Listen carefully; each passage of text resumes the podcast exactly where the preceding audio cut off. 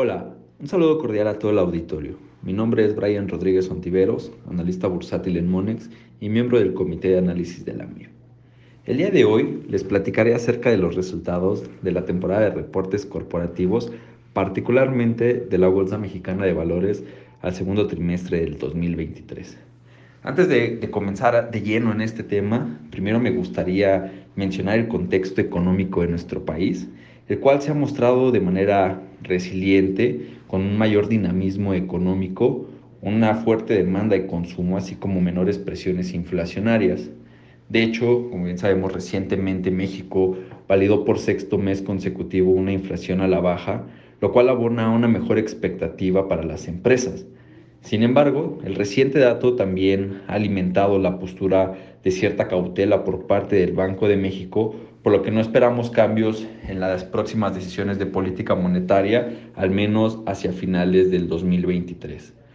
Por otro lado, también el PIB del, al segundo trimestre del 2023 consolidó un atractivo crecimiento con los sectores locales liderando el, el avance, así como cierta resiliencia ante los factores externos. Y ya por último, también nos gustaría destacar que el nearshoring se sigue reflejando en algunos sectores de manera importante o con mayor participación. Y esto, bueno, a través de una mayor inversión extranjera directa e impulsando también de manera constante las exportaciones. Y esto sería dentro del contexto macro en México, ¿no? Sin embargo, también abriendo el panorama a otras economías, vemos cierta desaceleración en Estados Unidos, pero con un desempeño todavía atractivo que ha impulsado a la economía en dicho país, y también cierta desaceleración tanto en Europa como en China.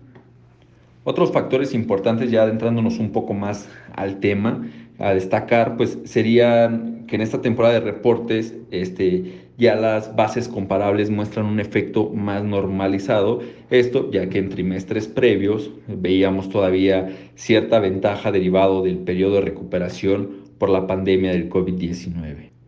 Y para el segundo trimestre, y a un efecto que hemos visto reflejado durante el 2023, pues en esta ocasión también destacaríamos la fortaleza del peso, la cual también representó cierto impacto sobre las emisoras con alta exposición a los negocios operados en dólares, particularmente el segmento de las exportaciones, con lo cual creemos que también fue un tema del cual pues las emisoras mostraron ahí algunas diferencias en su temporada de reportes, bueno, principalmente en sus cifras corporativas. Ya entrando de lleno al tema, calificamos la temporada de reportes corporativos al segundo trimestre como mixta, ya que contempla para las empresas que conforman la muestra del IPC un crecimiento en ventas y el EBITDA de 2.3% y 0.5% respectivamente. En su gran mayoría estos resultados fueron similares tanto a nuestros estimados como a los esperados por el consenso.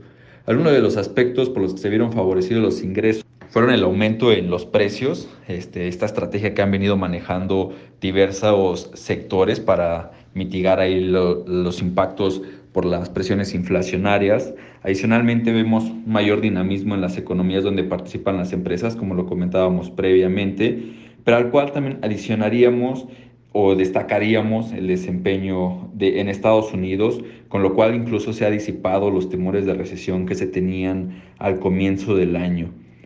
Sin embargo, todavía a nivel operativo seguimos observando ahí ciertos retos, este, ciertas presiones en los márgenes de rentabilidad para algunos sectores por mayores precios en materias primas también o en otro tipo de, aspectos a nivel de gastos.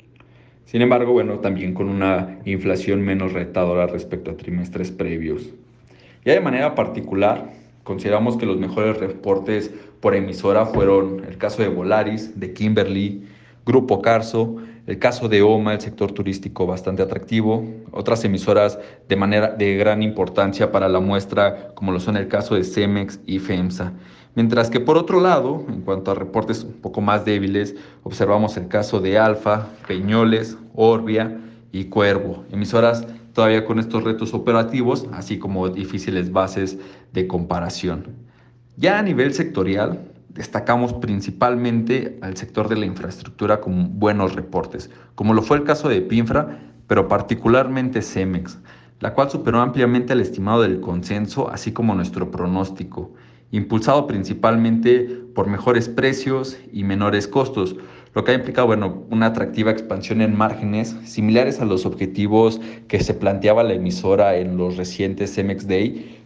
En este segundo trimestre se ha acercado de nueva cuenta. Otro segmento que nos gustaría destacar es el turístico, confirmando nuevamente su buen momento con mayor demanda de viajes este, turísticos, bueno, de placer y familiares, y al cual hay que adicionar el buen momento que atraviesa el segmento de negocios en nuestro país por el atractivo del nearshoring.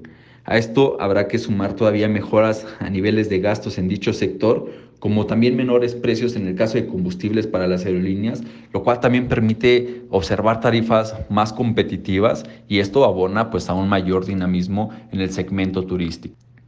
Ahora, ¿qué es lo que esperamos hacia adelante? Hacia el cierre del año esperaríamos que se mantenga un atractivo entorno económico, lo cual puede impulsar también a las emisoras a seguir presentando estas, mejores en renta, estas mejoras en rentabilidad y mostrar todavía crecimientos más atractivos, particularmente durante el tercer trimestre del 2023, ¿no? Como sería el caso, por ejemplo, de la inflación. Este, creemos que ahí eh, ya sea, durante el tercer trimestre podría verse mejor respecto a lo que podría verse a finales del año, en el cual incluso tenemos un estimado para finales del año en niveles de 4.2%. Adicionalmente, también esperamos este dinamismo económico con atractivos fundamentales que ha presentado el PIB en nuestro país, lo que llevaría a finales del año al, al PIB a niveles de 2.9%.